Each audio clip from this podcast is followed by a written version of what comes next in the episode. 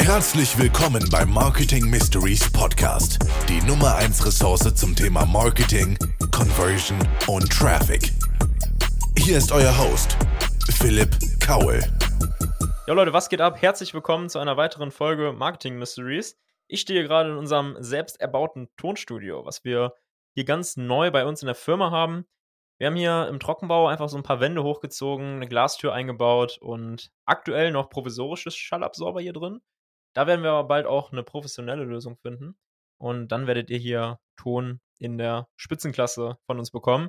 Aktuell denke ich, ist es schon auf jeden Fall ähm, auf jeden Fall in Ordnung. Man kann uns gut verstehen, man kann mich gut verstehen. Äh, und die Interviewgäste, bis auf vielleicht ein oder zwei Folgen auch immer. Aber ähm, wir sind da natürlich auch immer auf der Suche nach dem Maximum und wollen da einfach die beste Qualität rausholen. Und deswegen freue ich mich, dass wir hier wieder einen neuen Raum in unserem Büro haben, in dem ich jetzt ganz ungestört den Podcast aufnehmen kann, auch wenn meine Mitarbeiter parallel noch am Arbeiten sind. Ja, heute wieder eine Storytime. Ich habe eine kleine Geschichte für euch, die ich selber erlebt habe hm, zum Thema Customer Journey. Und äh, ich wollte euch einfach mal mitnehmen auf die, in die letzte Woche, wo ich äh, zwei Termine bei zwei verschiedenen Firmen, die aber das gleiche anbieten hatte. Und ich habe einfach komplett unterschiedliche Erfahrungen gemacht. Ja, das eine war ein Positivbeispiel, das andere ein Negativbeispiel. Und ich werde euch jetzt erstmal erzählen, wieso der Termin war, ähm, der nicht so gut lief und was ich da eigentlich genau kaufen wollte. Und zwar bin ich auf der Suche nach einem neuen Auto gewesen. Ähm, ich kann schon mal vorwegnehmen, das habe ich jetzt schon gefunden. Ich äh, habe das Auto schon bestellt, es kommt nächstes Jahr an. Ähm, passend, wenn mein Leasing quasi von meinem aktuellen Firmenwagen ausläuft, habe ich direkt das neue Auto am Start. Und dafür habe ich einen, ich bin begnadeter äh, Mercedes-Fahrer, ich liebe diese Autos, tolle deutsche Qualität, hier Made in Germany, mega geil. Und ähm, deswegen bin ich äh, auf der Suche gewesen nach neuem, einem neuen Auto. Und ich habe ich hab hier bei mir in der Stadt einen ähm, Termin gemacht bei Mercedes und bin da hingefahren. Und ähm, ich habe da schon so eine kleine Vorgeschichte gehabt. Ähm, bis vor kurzem hatte ich einen Verkäufer, mit dem ich mega, mega happy war. Das hat richtig Bock gemacht, hat Spaß gemacht. Wir sind, nachdem ich das letzte Auto da bestellt habe, auch zusammen essen gewesen, haben ähm, ja eine coole Zeit gehabt, äh, sind zusammen auch nochmal mit seinem Auto gefahren. Ähm, und da habe ich mich einfach wohl gefühlt. Da habe ich mich gut aufgehoben gefühlt. Ähm, aber das auch erst, nachdem ich eine kleine negative Erfahrung gemacht habe, vor ungefähr zwei Jahren. Ich bin durch einen Kontakt zu Mercedes gekommen und ähm, ja, habe da dann mit einem Verkäufer, einem etwas älteren Verkäufer zu tun gehabt und habe mich nicht so richtig ernst genommen gefühlt. Ja, ich denke vor allem die jungen Hörer, die vielleicht schon unternehmerisch unterwegs sind, kennen das Gefühl, wenn man ähm, in einen Laden kommt, wo es vielleicht auch teurere Produkte gibt und man nicht ernst genommen wird, weil die Leute denken, dass man eh nicht das Geld hat, um sich diese Sachen kaufen zu können. Und das ist natürlich total doof, weil man kann von außen nicht den Hintergrund einer Person erkennen. Ja, das ist sehr, sehr oberflächlich. Ich weiß, dass man natürlich immer so ein bisschen vorsortieren muss und gewisse Reize wahrnehmen muss, wenn sich ein Kunde irgendwie nicht richtig verhält oder wenn man denkt, ja, der wird sich das eh nicht leisten können, dass man einfach so ein bisschen vorsortiert. Und so ein Schubladendenken hat natürlich jeder. Da bin ich auch nicht frei von. Aber ich gebe mir immer Mühe, weil ich das selber bei mir kenne, die Leute immer ernst zu nehmen, egal wie sie aussehen, egal wie sie sich verhalten, wie sie reden, ähm, weil man weiß einfach nicht, was dahinter steckt. Und bin damals äh, gut gekleidet da reingegangen, also hatte jetzt keine, äh, keine Ahnung, kurze Hose, eine Mütze auf oder so, sondern bin einfach mit einer Anzughose, mit einem Hemd da reingegangen, weil ich mich wirklich auf diesen Termin gefreut habe. Ja, ich hatte vorher ähm, n, äh, so einen älteren Renault und habe dann mir ein neues Auto, also einen Neuwagen bestellt und das war natürlich ein mega geiles Gefühl, diesen, dieses neue Auto zu bestellen. Und ich wusste auch schon, was ich für ein Auto haben wollte, bin zu dem Termin gegangen und habe die ganze Zeit wieder gemerkt, okay, irgendwie ist man da nicht so auf einer Wellenlänge. Ja, als der Autoverkäufer mich dann gefragt hat, ja, was soll das für eine Art von Leasing werden? Äh, hab ich gesagt, ja, ein Firmenleasing. Dann meinte er so, ja, wie heißt denn die, die Firma von ihrem Vater? Und ich so, äh, wie so von meinem Vater? Äh, ja, sie wollen das Auto doch über die Firma leasen, oder? Und wie heißt die Firma von ihrem Vater? Ich so, das ist meine eigene Firma. Ja. Der konnte sich also nicht vorstellen, dass ich in meinem Alter mit 19 schon meine eigene Firma am Start habe, wo ich mir quasi dieses Auto bestellen kann. Und das hat mich so aus dem Konzept gebracht und mich so wütend gemacht. Früher hatte ich da noch ein größeres Problem mit, weil ich da natürlich noch nicht so selbstbewusst war, weil das alles neu für mich war und weil ich einfach nicht wusste, wie ich mit der Situation umgehen soll. Ähm, was ich dann aber gemacht habe, ist, ich, ich habe gesagt, ich kann das Auto hier nicht kaufen. Ja, das, das muss mir Spaß machen. Wenn ich so eine große, wichtige Entscheidung für mich treffe, dann will ich da ein gutes Gefühl bei haben und nicht mit jemandem zu tun haben, der mich einfach als Unternehmer ähm, oder auch als Person nicht ernst nimmt und ähm, mir halt einfach verschiedene Reize gibt, dass ich da einfach nicht willkommen bin. Und dann habe ich gesagt, tut mir leid, ich möchte das Auto bei Ihnen nicht kaufen, gibt es vielleicht noch einen anderen Verkäufer? Ja, und dann habe ich meinen absoluten Traumverkäufer gefunden. Es hat mega Spaß gemacht, äh, war so 25, 26, wir haben uns gut verstanden, das Auto habe ich dann da bestellt, wir haben das zusammen konfiguriert. Wie gesagt, waren danach noch was essen, sind noch mit dem im Auto, mit seinem Auto rumgefahren. Ähm, die Mitarbeiter von Mercedes sind natürlich auch immer gut ausgestattet. Und dann war das auch interessant, das mal zu sehen, was eigentlich alles noch so möglich ist.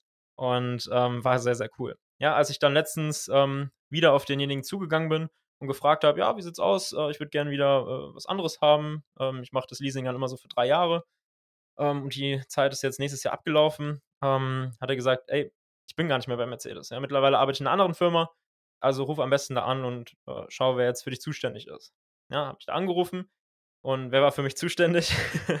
Natürlich der Verkäufer, mit dem ich beim letzten Mal nicht klargekommen bin. Und ähm, ja, das war einfach, äh, war einfach äh, dann ein bisschen doof. Ich habe dann zu der, zu der Dame, die mich angerufen hat, gesagt, tut mir leid, ich hätte da gerne jemand anderen und ähm, bin dann halt auch direkt wieder an den nächsten empfohlen worden. Andere, an, an andere, äh, eine andere Firma quasi, die äh, auch bei mir in der Stadt ist, ähm, aber quasi mit der anderen nichts zu tun hat. Und ähm, als ich dann dahin gekommen bin, hatte ich wieder das gleiche Problem. Ja, also nicht, dass ich nicht ernst genommen wurde, aber ich weiß nicht, ob ich da vielleicht ein bisschen altmodisch bin oder ähm, ob ich da so ein bisschen individualistisch bin, aber ich finde persönlich, wenn ich mir was Teures kaufe, vor allem ja, oder wenn ich mir irgendwas, ja, irgendwas kaufe, was besonders Spaß machen soll, dann finde ich, dann muss auch dieser Verkaufsprozess dahinter Spaß machen. Und da schaue ich auch bei uns in der Firma immer, dass die Leute sich wohlfühlen. Ja, dass wir ähm, den Leuten zumindest was zu trinken anbieten, dass wir eine lockere, eine lockere Stimmung mit den Leuten haben, dass vielleicht ein bisschen Musik im Hintergrund läuft. Insgesamt haben wir ein Büro, wo man sich wohlfühlen kann, wo die Mitarbeiter sich am Arbeitsplatz wohlfühlen und ja, wo wir eine, wo wir gemütliche Stühle haben, wo wir einfach an vielen Stellen daran gearbeitet haben, dass der Kaufprozess bei uns angenehm ist, dass man sich wohlfühlt und dass man sich gut aufgehoben fühlt. Und ähm, da hatte ich wieder, leider wieder nicht das Gefühl. Außerdem bin ich mit gewissen Vorstellungen in das Gespräch gegangen ähm, und es wurden nur genau diese Vorstellungen bedient. Ja, also nur die beiden Autos, die ich mir ausgesucht hatte, ähm, wurden mir halt präsentiert, aber nicht mal so ein bisschen weiterdenken und mal über den Tellerrand hinausblicken und vielleicht schauen, ähm, was wirklich für mich am besten ist, weil ich kenne die ganze Produktpalette ja jetzt nicht auswendig. Ja, das ist ja das, was der Verkäufer jeden Tag macht. Der Verkäufer kennt sein Produkt so gut wie kein anderer. Aber es wurde nicht über den Tellerrand hinausgeblickt und ich war wieder enttäuscht mit der Erfahrung. Bin rausgegangen, sogar noch mit einem schlechten Angebot, ähm, wo man einfach weiß, ja, bei Autos geht immer was, da kann man immer noch ein bisschen ähm, entgegenkommen und ja, dem Kunden einfach ein gutes Gefühl geben. Und äh, das war einfach gar nicht der Fall. Ja, ich bin mit einer sehr hohen Leasingrate daraus gegangen ähm, und für mich war eigentlich klar, den Vertrag werde ich nicht unterschreiben. Das heißt, ich habe äh, Kollegen, äh, also Arbeitskollegen von mir gefragt, mit denen ich zusammenarbeite, Kunden von mir gefragt, ähm, die auch Mercedes fahren und gefragt, ey, wo hast du eigentlich dein Auto geholt? Bis ich dann einen Kontakt bekommen habe von einem anderen Mercedes-Händler. Da habe ich angerufen, der Kumpel von mir meinte auch schon, ey, der ist echt gut, ne? der hat mir auch schon mein Autos verkauft und da bin ich echt happy. Und da bin ich hingefahren, äh, also habe erstmal angerufen, einen Termin vereinbart, schon am Telefon sich sehr, sehr gut verstanden. Ich habe auch direkt mein Problem erklärt, was ich vorher hatte, ja, dass ich irgendwie da Lust, also schon Lust habe, auch eine Entscheidung zu treffen, aber dass ich auch das Gefühl haben muss, dass derjenige sich Mühe gibt und wirklich das Beste für mich und nicht für sich oder für die Firma oder sowas äh, raussucht. Ja, und da achten wir einfach bei unseren Kunden auch immer drauf. Ja, ich nenne immer das Beispiel, wenn Leute auf uns zukommen, die ganz am Anfang im Marketing sind, und sagen, wir möchten gerne einen Imagefilm machen, kriegen die bei uns nicht. Es geht nicht. Ja, da muss man erstmal an anderen Stellen arbeiten, bevor man ein sehr, sehr teures, hochwertiges Produkt verkauft, muss man erstmal im Social Media Bereich was aufbauen, damit es Leute gibt, die sich für das Image dieser Firma interessieren. Und genau das gleiche erwarte ich natürlich auch, wenn ich ein Auto kaufe.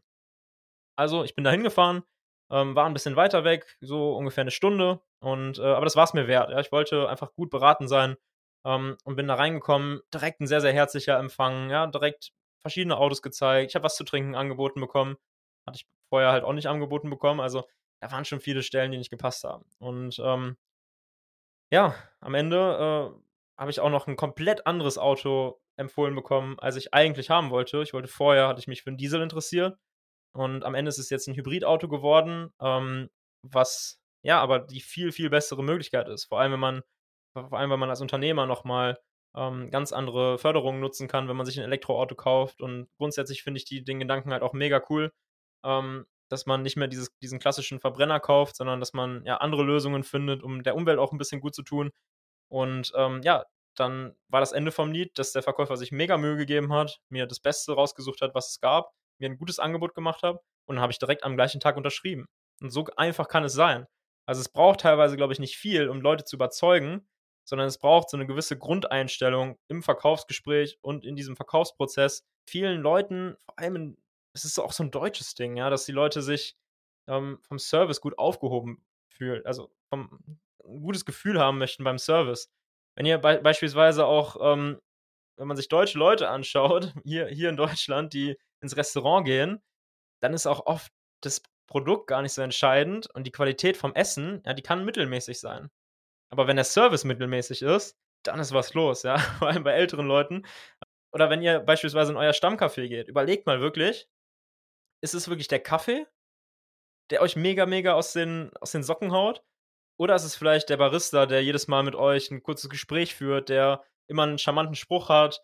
Ähm, oder ist es vielleicht äh, die süße Kellnerin, die ihr irgendwie immer gerne sehen möchtet? Oder ja, auch wenn ihr ins Restaurant geht, ist es vielleicht der, ähm, der Chef, der vielleicht auch mal wieder mal einen Spruch macht oder euch einfach ähm, gern hat und ihr gerne mit dem sprecht.